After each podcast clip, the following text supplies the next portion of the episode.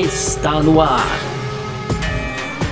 F1 Mania em ponto. Informações diárias do mundo do esporte a motor. A apresentação: Carlos Garcia e Gabriel Gavinelli. Muito bem, então, valeu demais pela sua presença. Aqui tá começando mais uma edição do nosso podcast F1 Mania em ponto, sempre de segunda a sexta para você aqui com um resumo do que tá rolando no mundo do esporte a motor, tá certo? Conteúdo do site f1mania.net.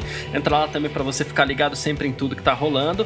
Claro, pode também é, seguir a gente aí, a, o F1 Mania nas redes sociais, sempre procurando por site F1 Mania no Twitter, no Facebook, no Instagram. Você pode pode fazer a sua inscrição no nosso canal do YouTube, ativar sininho, aquela coisa tal, deixar o seu like e ativar as notificações aqui no seu agregador de podcasts preferido também. Muito prazer, eu sou Carlos Garcia, aqui comigo ele hoje e sempre Gabriel Gavinelli. Fala, Gavi! Fala, Garcia, fala pessoal. Então, hoje aí, sexta-feira, dia 11 de novembro, já pro nosso último programa da semana. E ó, número 90, hein, Garcia? Um programa especial aí de número 90, rumo, Olha aí. rumo ao Rumo ao, rumo ao Rumo 100, ao né? 100. É, rumo ao centésimo. centésimo. É. Eu ia falar centquituagésimo, imagina, cara. Rumo ao, rumo ao centésimo programa, então. E hoje é um dia especial, né? Vamos responder novamente. Essa é a segunda edição que a gente responde aí perguntas dos nossos ouvintes, Garcia. Beleza, é, edição especial, como sempre a gente faz aqui, né? Então o negócio é o seguinte: hoje, sexta-feira, você que mandou pergunta pra gente, a gente vai selecionar algumas aqui, não todas, é, não dá tempo, né? Mas assim, aquelas que eventualmente não forem respondidas aqui, a gente responde diretamente depois aí. Perfeito. Porque é o seguinte: pra você participar dessas edições, ou de todas, porque você, pode sempre mandar um comentário, uma pergunta, o que, que você faz? Você entra na minha rede social ou do Gavinelli. Quiser mandar mensagem pra mim, Instagram tá lá, arroba Carlos Garcia FM, ou no Twitter, arroba Carlos Garcia. E pro Gavinelli, como faz? Garcia, é só acessar então meu Instagram. Ah, eu tô meio fora do Twitter, mas meu Instagram, arroba Gabriel underline Gavinelli, tá lá disponível pro pessoal também, Garcia. Maravilha, então é isso. Manda sua pergunta, a gente vai responder hoje aqui ou diretamente, caso a sua pergunta não entre a tempo, tá certo? Vamos lá então, porque hoje é sexta-feira, 6 de novembro de 2020, como a gente sempre brinca aqui, oh, sexta-feira chegou. Podcast F1 Mania em ponto.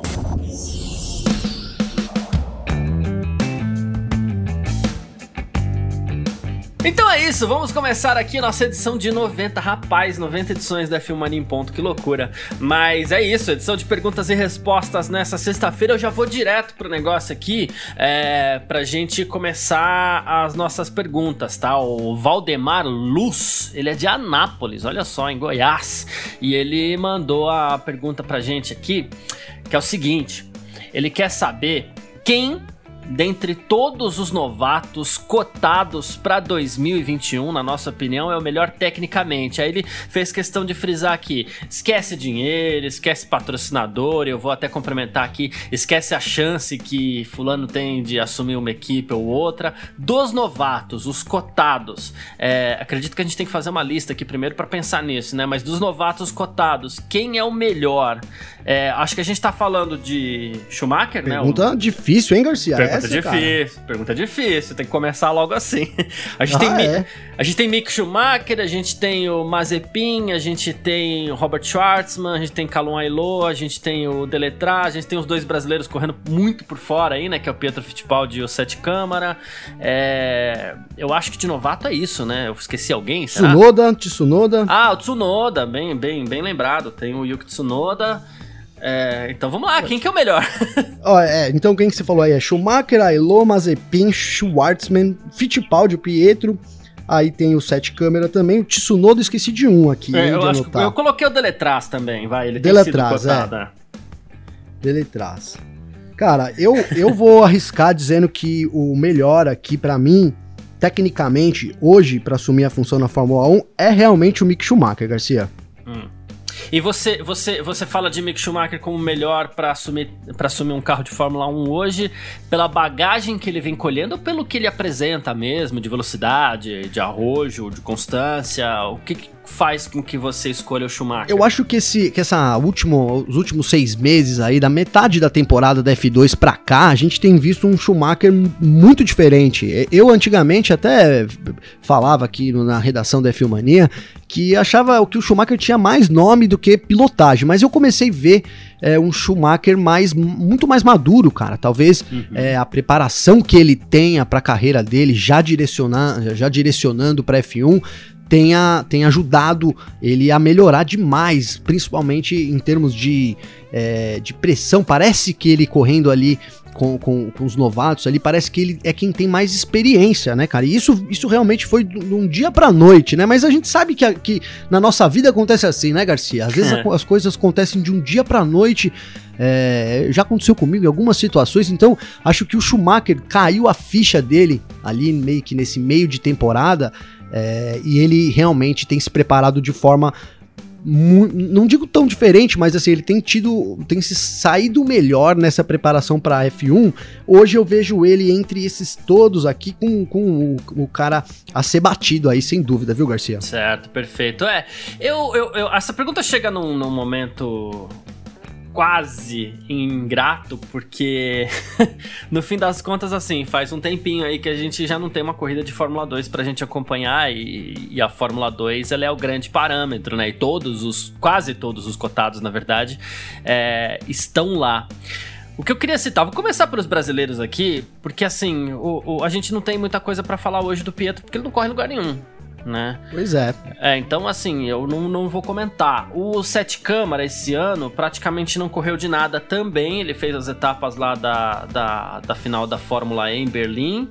É, não foi tão bem assim, mas ok, ambientação, a categoria é uma coisa que eu acho que deve ser levada em consideração. Aí ele foi para Super Fórmula, é, fez pole position na etapa de estreia, depois teve um erro lá da equipe e, enfim, aí ele bateu, mas ok, ele fez uma boa estreia na Super Fórmula, que é um campeonato, inclusive, muito interessante, né? Mas também não colocaria ele no topo, não. É, eu queria citar, eu acho que o Schumacher parece ser o mais preparado, não sei se é o melhor tecnicamente, mas é o mais preparado, só que a gente sabe que ele vem com um tempo a mais aí.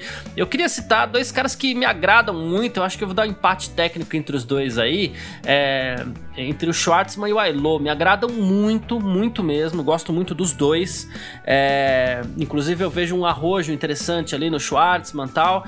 É, só que por preparação mesmo, eu acho que o Schumacher já, já tem um pouquinho mais de bagagem e parece mais pronto para assumir um carro de Fórmula 1, né? É eu queria muito ver o Ailo e o Schwartzman na, na Fórmula 1, mas o Schumacher parece mais pronto, sim. Sim, é, me doeu, cortou o coração aqui, porque eu boto muita fé no Schwartzman, viu, Garcia? É. Eu acho ele um cara, um, assim, foi, foi, foi difícil escolher o Schumacher, sabe? Agora, uma coisa que seria mais fácil eu sei que não é a pergunta, mas eu vou responder. Seria escolher o pior deles, né?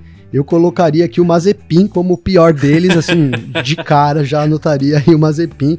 Posso queimar minha língua lá na frente, porque a gente sabe como falamos agora, às vezes dá aquele start no cara, né?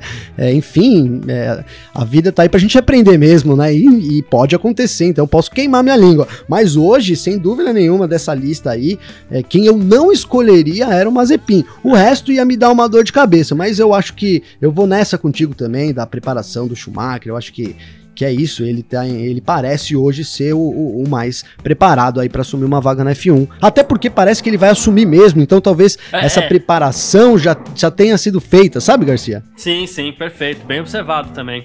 É, mas é isso, é, e bom, manda uma pergunta você aí, Gavinelli, também. Eu vou escolher uma aqui, eu recebi um monte, como você falou, que eu não falar hoje aqui, eu vou, depois eu mando aí a diferença, a diferença não, a resposta aí no privado, Garcia. Boa. Né, então, eu vou começar falando aqui sobre o Rio de Janeiro, que eu recebi algumas perguntas semelhantes aí do Rio de Janeiro, tá? Sobre Legal. o GP do Brasil no Rio de Janeiro, Garcia.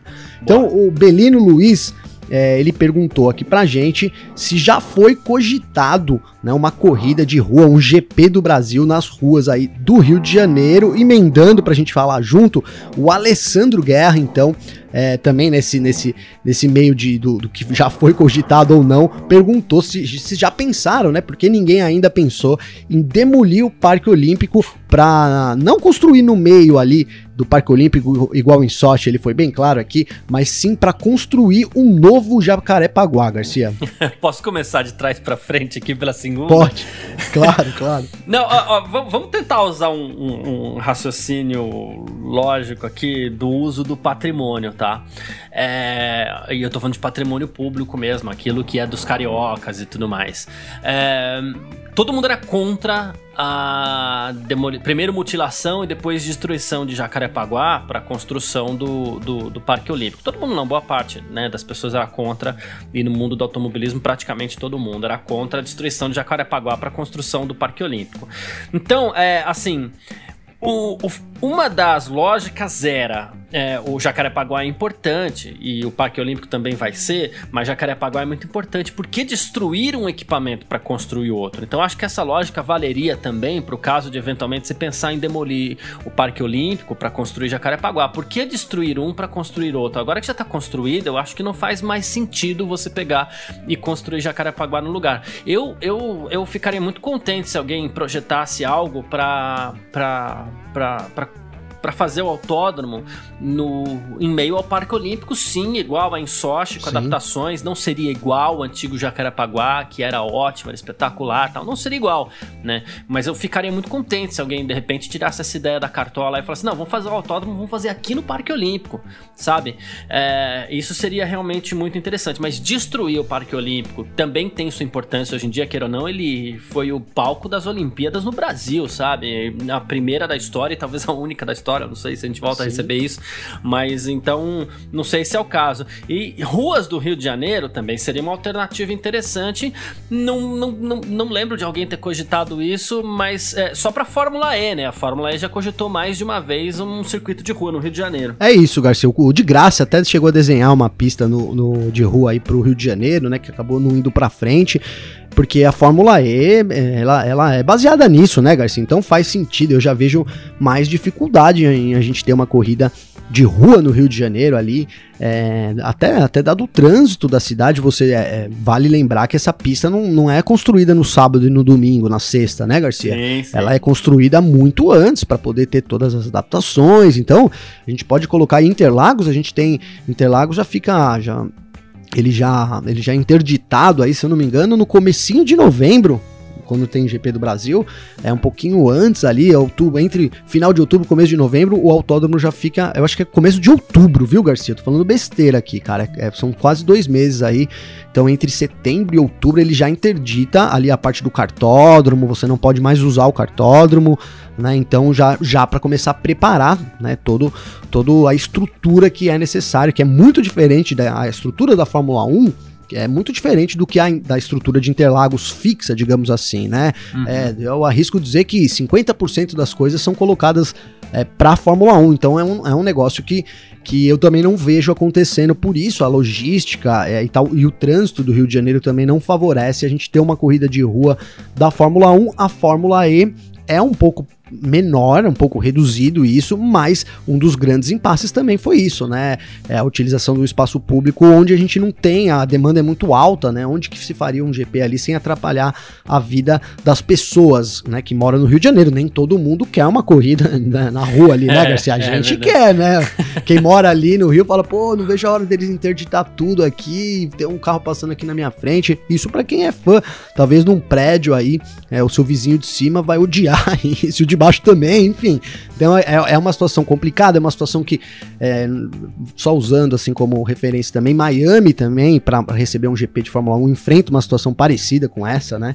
É, eles querem ali um lugar que é muito movimentado, vai atrapalhar muito a vida das pessoas, então, é, basicamente o problema é, é esse. E aí também, respondendo aqui o Guerra, então, né, o Alessandro, é, sobre demolir o Parque Olímpico, é, também vou, vou com você. Agora que a gente construiu, quanto de dinheiro não foi investido ali, né? Então acho que eu, eu, não vejo sentido realmente em demolir o Parque Olímpico para construir um, um, autódromo no lugar, né? Agora sim, você ter uma, você conseguir juntar isso de alguma maneira, por exemplo, você ter um autódromo ali dentro do Parque Olímpico, aí eu acho que isso, cara, é o que o Rio de Janeiro precisava, Garcia. É, seria opinião. lindo. Seria lindo, porque você utilizaria mais o espaço, você teria ali aquela área ali sendo mais utilizada, porque hoje ela é pouco utilizada, a verdade é essa, né? Então É. você voltaria a ter ali um, um- um autódromo também que pudesse receber talvez até corridas é, locais, a gente poder voltar a ter um campeonato no Rio de Janeiro, enfim, seria muito interessante. E outra, é, a gente não precisaria aí de licença ambiental, não, é, não- imagino que essas coisas também seriam resolvidas. Então, assim, é, é o que o, é o que há de melhor, digamos assim, para o Rio de Janeiro hoje seria a construção, aí um jeito de, de, de construir o autódromo dentro do Parque Olímpico. Essa é a minha visão, Garcia. Boa, sensacional, muito bom. Posso mandar mais uma pergunta por aqui? Claro, fica à vontade. Vamos lá, a Bianca Monteiro, que olha, essa eu quero ver que você vai responder, viu? A Bianca Monteiro mandou a mensagem pra mim e ela falou assim: é, Garcia Gavinelli, ela elogiou bastante, disse que escuta sempre que ela pode também. Ela até brincou que ah, eu não consigo escutar todo dia, mas quase todo dia, não tem problema. Escuta quando, quando, quando der aí, quando as coisas estiverem favoráveis, tá bom, Bianca? Obrigado aí. E ela falou o seguinte. Verstappen e Leclerc em carros iguais, quem se sairia melhor, Gavinelli? Então, Garcia, você me mandou no briefing essa pergunta. Eu vou responder, cara. Eu vou, vou tentar responder. Ó, o Verstappen, cara, é um. Tá eu acho que o Verstappen, ele, ele tem. A gente sabe, vou começar dizendo assim. A gente sabe que é, a técnica é muito importante, mas a experiência é muito importante também, né? Toda Tá. profissão que você exerce, cara, então a, a experiência que você tem, a bagagem que você traz com você é muito importante, porque são situações que às vezes você tem que, né, na, na vida a gente não, não pensa assim, ah, quando a, quando a gente aprende, a- a- aprende apanhando, dizem, é mais ou menos esse o dia. Eu, eu com meus ditados errados, né, Garcia? Mas é mais ou menos isso, é apanhando que se aprende, um negócio assim. Essa daí E é tá. Não é, é verdade, cara. A gente acaba aprendendo muito quando a gente tem uma dificuldade, tem que você alguém fala dessa dificuldade, olha, você tem que agir assim, assim assado, é uma coisa, você passar por aquilo e ter que agir de tal forma, então isso traz uma bagagem que é Cara, é incomprável, né? Nenhum curso aí de, de nada te dá essa bagagem, cara. Então eu, eu, eu vejo o Verstappen ter. O Verstappen foi o piloto mais jovem a entrar na Fórmula 1, ele tinha 17 anos, Garcia. De Sim. 17 para 18. Então, assim, eu vejo isso como uma baita vantagem pro Verstappen, principalmente nos anos é, para frente. Né? Então, agora, falando de talento, cara, eu acho que os dois são talentosos igualmente. É, não, não é ficar em cima do muro, não, cara, mas eu, eu vejo a agressividade no Leclerc, eu vejo essa vontade de ganhar no Leclerc, assim como eu vejo no Verstappen. Né, é, a- se você falar pra mim, pô, mas o, o, o o Leclerc não, não se mostrou tão imaturo quanto o Verstappen nos primeiros anos, talvez ele tenha chegado, é, tenha chego melhor preparado, né, Garcia? E, e eu não acho, cara. Eu acho que o, o Leclerc ainda vai cometer alguns erros. É, a gente viu esse ano, por exemplo, um erro ali da Áustria, né? No, no começo ali na Áustria, em Spielberg, o primeiro ou segunda corrida da temporada, que ele foi pra cima do Vettel ali, tirou os dois carros da Ferrari, né, Garcia? Sim, Então é. foi um, é um erro de falta de experiência. Ali, ali ele aprendeu muito, cara, né? Igual o Russell. Vamos usar o, o exemplo do Russell dessa semana ali, que não foi isso que ele falou, mas ele fez uma graça ali, tentou fazer alguma coisa a mais ali atrás do safety car, né, Garcia? E acabou indo perdendo a chance de pontuar pela primeira vez na carreira. Desculpa. E também o primeiro ponto da Williams. Eu tenho certeza que ele. Muitas pessoas já falaram pra ele: olha, quando você estiver atrás do safety car e você não acelera brusco, cuidado com as ondulações da pista. Mas agora ele vai tomar cuidado, né? Então, assim, é, agora, ele, agora ele sabe o que é isso. Então, o cuidado é redobrado. Então, eu vejo o Verstappen levando vantagem por ter entrado mais cedo na Fórmula 1. Acho que isso lá na frente pode dar alguma vantagem aí pro Verstappen. Certo, muito bom. É, eu, eu vou tentar resolver, responder isso de forma meio tecnicamente aqui. Meio técnica, na verdade. É que assim, entre os dois, Leclerc e Verstappen. É, quem quiser, né? Ah, que concorde, discorde, mas assim, vamos supor que uma corrida de Fórmula 1 seja feita, por- seja disputada por 20 Ferraris ou 20 Red Bulls, né? Em primeiro lugar, quero deixar bem claro que eu acho que os dois fariam a primeira fila. Tá, é, eu, eu tô excetuando o Hamilton aqui, porque eu já tô colocando, pensando na nova geração da Fórmula 1 e a nova geração já não vai ter o Hamilton e tal, então, né? Então, os, os dois fariam a primeira fila. É, O pole seria o Verstappen, na minha, na minha visão. É, mas talvez quem vencesse a corrida seria o Leclerc. E aí eu vou fazer dois outros comentários. É, se os dois eventualmente se encontrassem na pista e tivessem que fazer algum tipo de disputa por posição ali, o Verstappen levaria vantagem. Só que eu acho que isso não aconteceria dos dois se encontrarem na pista tal, é, porque o Leclerc apresentaria um ritmo de corrida muito melhor e não daria essa brecha para o Verstappen é, ultrapassá-lo ou algo assim. Então, basicamente, é, o Verstappen é mais combativo. Perfeito. O Verstappen é mais combativo, o, o Leclerc tem um ritmo de corrida impressionante. Eu acho impressionante mesmo o ritmo de corrida do Leclerc. E só que, assim, na classificação, o Verstappen levaria uma vantagem também em cima do Leclerc, então a coisa fica meio equilibrada aí. Mas eu digo que é, no caso de uma corrida, de novo, com 20 Ferraris ou 20 Red Bulls, quem venceria a corrida seria o Leclerc. Adorei, Garcia. Ficou, nossa, acho que ficou bem tecnicamente, deu para dar uma boa visão. E sou obrigado a. Falei do Verstappen da experiência dele, mas sou obrigado a concordar com você, viu, cara? Ia dar uma boa briga aí, experiência. O gerenciamento do Leclerc é, de corrida é, é muito, muito fera, muito né? É, é, muito bom, é, é muito ele bom. é muito fera nisso, cara. De pneus, de, de, na operação ali da, da, da, equipe, né, cara? Ele. E não é desmerecendo nada do. E não é desmerecendo nada do Verstappen, que o ritmo de corrida dele também é impressionante. Mas é que acho que o Leclerc é tem algo a mais no ritmo de corrida. Sim, sim. Eu ia dizer que ele parece ser um cara talvez mais tranquilo, sabe? Assim, mais. É, não sei dizer se concentrado é a palavra certa. Pode, mas pode é, ser, eu acho que faz sentido. Ele parece um cara mais, mais focado, assim, é, né? Assim, é. mais, mais objetivado, assim, que deixa se levar menos pelo externo na hora ali da corrida, principalmente, né, cara? É isso. é uma, uma baita qualidade aí dele. Separa a sua segunda pergunta aí, que a gente solta a vinhetinha, vamos pro segundo bloco. F1 Mania em ponto.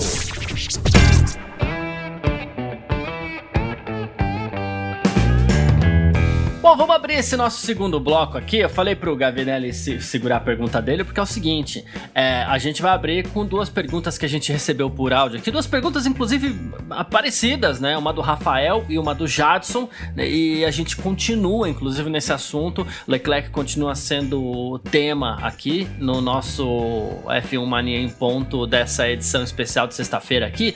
Bom, vamos lá, vamos começar com, com o áudio do Rafael aqui, que tá falando sobre Leclerc e Vettel. Vamos lá. Fala, Garcia. Fala, Gavi, como é que vocês estão? Tudo beleza? Muito obrigado pelo espaço, muito obrigado pela oportunidade de trocar uma ideia com vocês aí.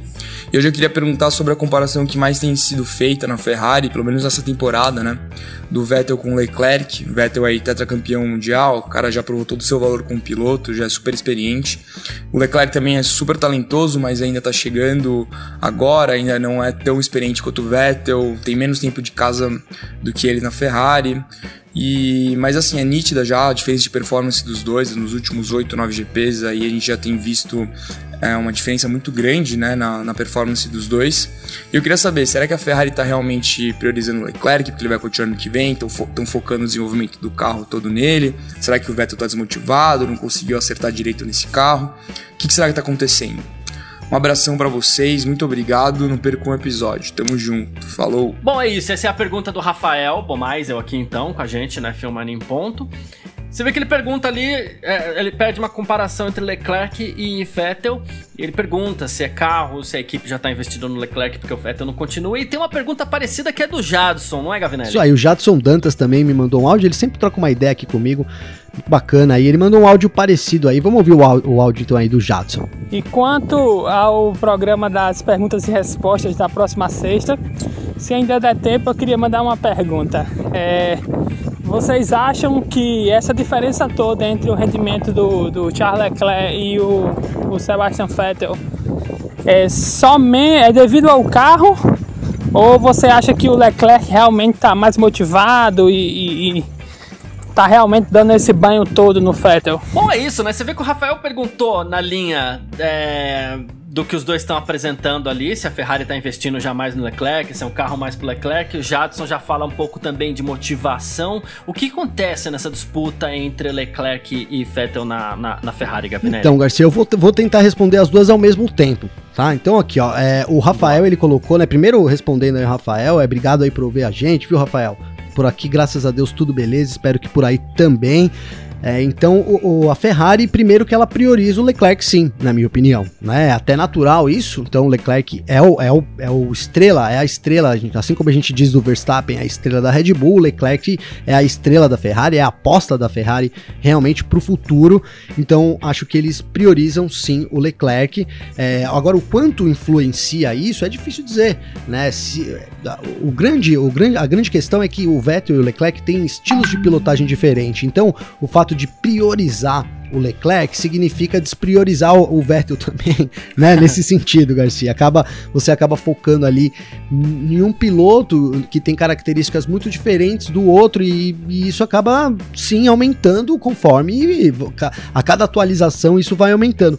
Mas eu acho também que há um quê de desmotivação né? É, faz, e, e, é o que faz sentido. Você tendo uma equipe que você não tem as coisas sendo feitas para você, é, então você tá de saída, tá no último ano. O Leclerc, ele sabe que ele é a aposta da Ferrari para o futuro, então eu vejo a junção dessas duas coisas respondendo essa pergunta, né? É, eu acho que o carro também é um pouco diferente. O Leclerc tem um carro mais atualizado que, que, o, que o Vettel. É, a diferença de pilotagem deles é muito diferente e isso é um problema pro Vettel, no caso. E sim, o Vettel é, atualmente é mais desmotivado, até, até pelo trabalho que a equipe faz todo em cima do Leclerc. Eu acho até natural, viu, Garcia? Não tô aqui fazendo uma crítica ao Vettel, sabe? De, ah, o Vettel é desmotivado. Não é isso. Mas assim, acho que naturalmente eh, a situação do Vettel é uma situação diferente do Leclerc. E a gente sabe sim que motivação, a gente falou disso em episódios passados aí.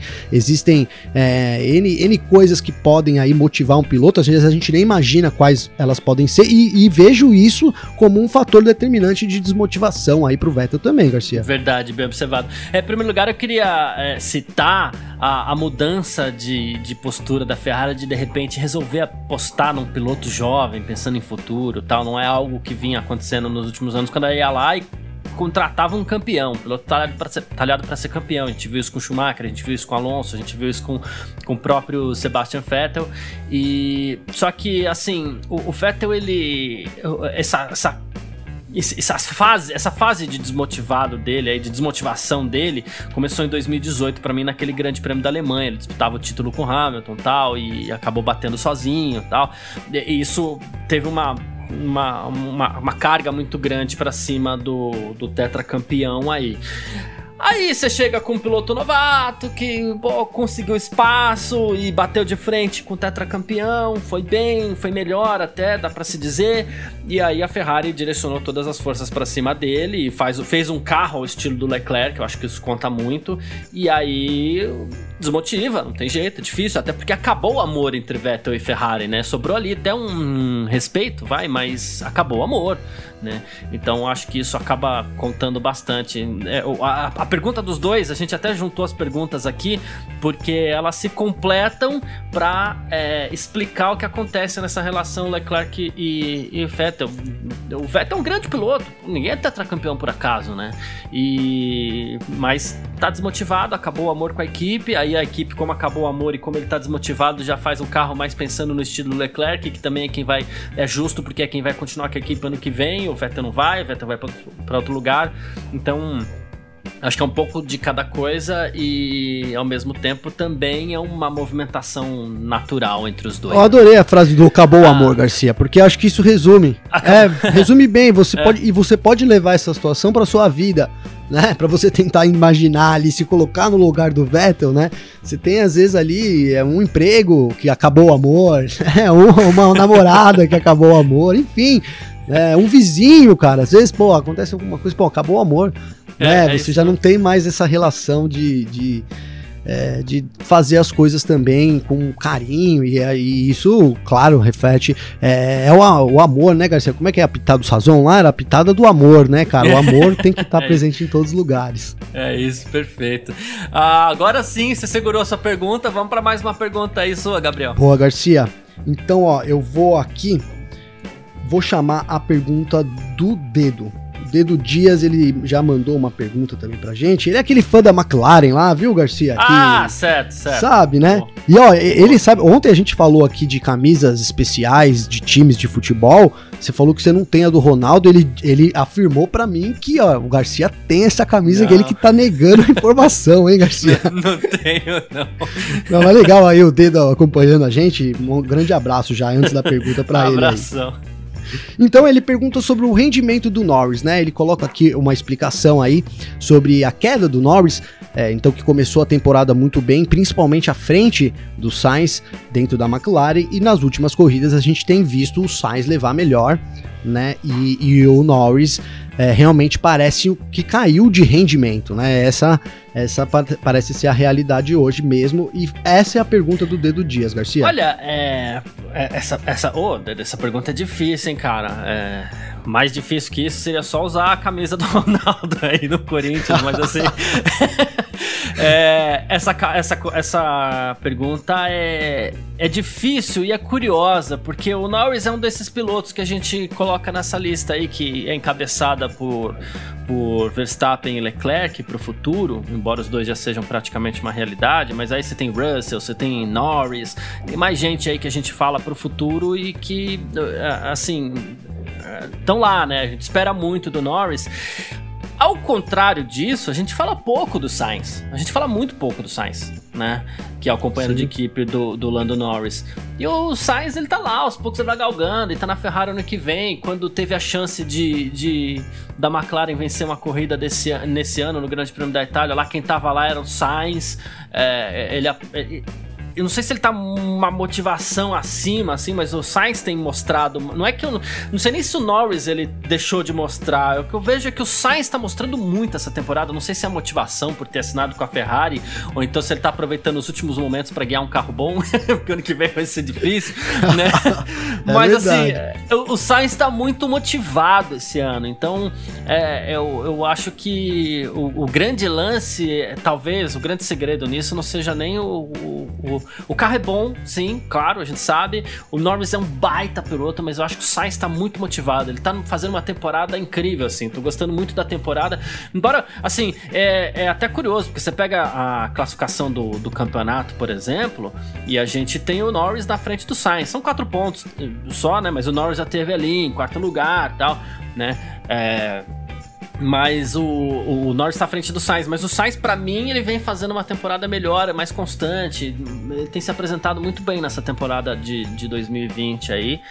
Então acho que o segredo é, para essa resposta não é nem que o, Norris está devendo, acho que o Sainz está mostrando muito e acaba ofuscando um pouquinho o Lando Norris. Bom, bom, Garcia, eu vou tentar ir um pouco além do sentido de teorias da conspiração, tá? Eu acho que, que, que o Norris pode, de repente, é, a gente falou aqui de motivação, né? Acho que tá baseado nisso sim. E, e não que tenha acabado o amor, mas tá, o amor também tá em dúvida. Porque, cara, ano que vem vai vir o Ricardo pra equipe, né? Não dá, para descartar isso acontecendo na McLaren, né, Garcia? O Ricardo chegando, uhum. cara. É, como é a situação do Norris? Como fica a situação do Norris, né?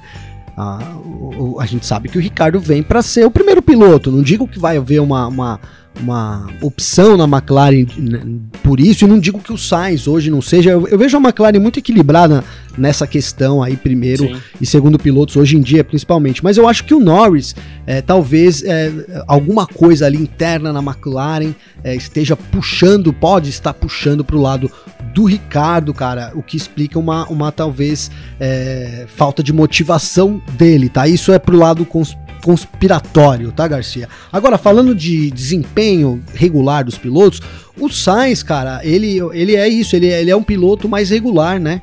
Se a gente, o, claro que o Norris a gente tem pouca comparação, mas assim, o, o, Norris ele, o Sainz ele tem uma regularidade melhor assim, digamos que ele mesmo para melhorar, ele melhora progressivamente, sabe, Garcia? Então ele uhum. tá ali em 13 terceiro, aí ele é 12 segundo, é décimo, décimo, oito, sabe? Ele vai pro, progredindo, né? Eu acho que o Norris a gente tem altos e baixos nele, né? E eu, eu não sei o motivo também também pode ser o que a gente falou aqui nesse programa, já a experiência, cara. O Sainz é mais experiente que, que o Norris, isso não dá para deixar de lado também. Tem passagem né? então, por equipes diferentes, que acho que conta também, ambientes diferentes, torna o piloto um pouco mais completo, né? Sim, a, a experiência com os, com os circuitos, com, com carros diferentes, né, Garcia? Você vai tirando bases e, e limites, né? É claro que um piloto que já correu 10 vezes no circuito é, leva vantagem, de certa forma, sim, sobre aquele, pelo menos nas primeiras voltas, né, Garcia? É, sobre aquele, o novato que não correu na pista ainda, né? Ainda vai ter que.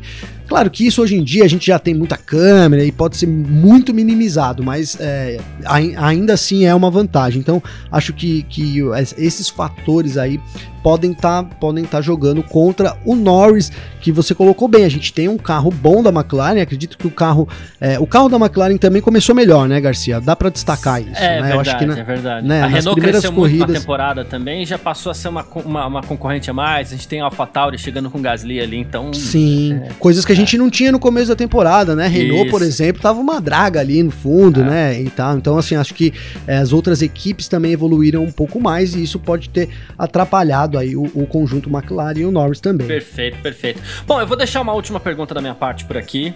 É, vou, tô, ó, você viu que eu dei uma priorizada para as meninas nessa edição, hein? Que, é ah, legal. É... Olha, não recebi nenhuma de uma, de, de uma mulher, uma menina aqui, viu, Garcia? É, eu recebi duas aqui, a Bianca e a Amanda Lopes. A Amanda, cadê? Aqui, a, ah, achei.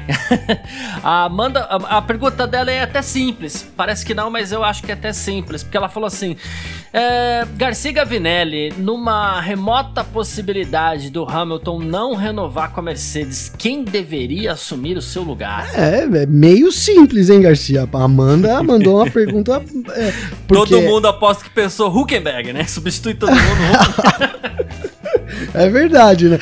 Pelo que tá acontecendo hoje seria isso. Mas ó, então, sabe que eu vou, eu vou começar usando uma frase do Wolf. Pois é, então depois que acabou a corrida lá em Imola, o, a Mercedes saiu com o sétimo título e o Wolf, então, é, a gente teve aquela, aquela treta, vamos colocar assim, do Hamilton dizendo que talvez não fosse o último ano dele, né? Deixando em dúvida se seria realmente o último ano dele. E aí o Wolf também é, falou algumas coisas lá no pódio. E uma das coisas que ele falou depois, que isso, que os ânimos baixaram aí, digamos assim, isso tá lá na BBC. Então foi que é, se isso acontecesse, né, que ele não acredita que isso vai acontecer, primeiro de tudo, deixando claro aqui, ele não acredita que isso vai acontecer. Ele acha que no fim, tanto ele, que é um fator predominante aí para que o Hamilton também feche, parece que é isso, tanto ele quanto o Hamilton vão permanecer nas funções atuais que eles, que eles têm hoje na, dentro da Mercedes, então que ele acha que isso não vai acontecer. Mas que se o Hamilton saísse, aí seria a revolução do mercado de pilotos. Foi essas palavras que ele usou. Porque é isso, cara. A gente pode imaginar. Imagina que todo mundo ia querer ocupar essa vaga na Mercedes, né? É, a Mercedes ia optar pelo Bottas como primeiro piloto não vejo isso acontecendo. A Mercedes ia colocar o, o Russell lá para talvez ser campeão mundial no ano que vem, para tentar ganhar do Bottas e ser campeão mundial. Não sei, é difícil é uma, dizer isso. É. Há uma chance, né? Há uma chance, né? Agora, por outro lado, é, o, o, será que a gente poderia ver o Verstappen assumir essa posição, cara? Né? É, eu não sei, é difícil, é, é difícil afirmar, né, Garcia? Quem seria o melhor cogitado aí, cara?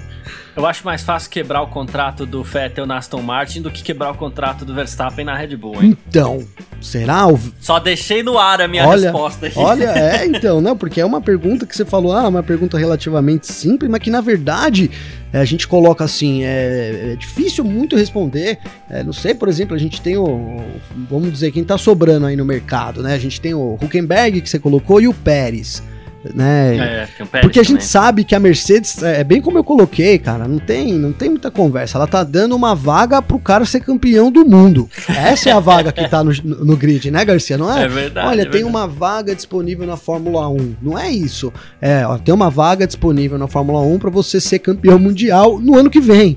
Então, assim, é, é, eu vejo os grandes pilotos todos querendo essa vaga. Vou colocar aí, então, para tentar responder para Amanda, né, Garcia?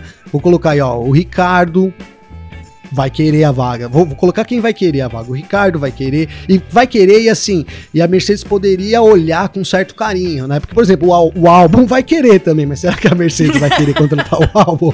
Né? Coitado do Albon, a gente ficava usando com ele pra fazer bullying. também quer. O Giovinazzi também ia querer, mas a Mercedes não. É, o Raikkonen talvez quisesse, mas sei lá, a Mercedes não ia dar pra ele. É, o Grosjean e o Magnussen já nem estão mais na Fórmula 1, eles não iam voltar. Então, Não. assim, cara, vamos colocar lá ó, o Ricardo, o, o Verstappen, o Leclerc, né? Tudo bem, é piloto da Ferrari, mas, cara, é o que eu falei, é uma vaga pra ser campeão do mundo, né? É, Uhum. quem, quem são os grandes mais aí, Garcia, que a gente tem hoje na Fórmula 1? Vamos Ah. O Alonso, o Alonso, cara, imagina, um Alonso, uma quebra de contrato sem antes assumir com a Renault e querer. é, o Alonso ia querer. Você não tem a dúvida disso, que ele ia querer. Se tivesse chance, ele ia querer. Então acho que essas, a Mercedes poderia escolher entre esses grandes nomes aí. Fica pra nossa imaginação também aí as, as combinações, né? Possíveis, Garcia. Ia fazer fila na, na, na, na, fila. na sala do Wolf lá, viu, de, de empresário de piloto tentando colocar. Ia lotar a caixa de e-mail do RH lá do pessoal, ia ser osso, viu? Não, mas É que isso. pergunta legal que a Amanda colocou. Bacana, boa, gostei demais. boa.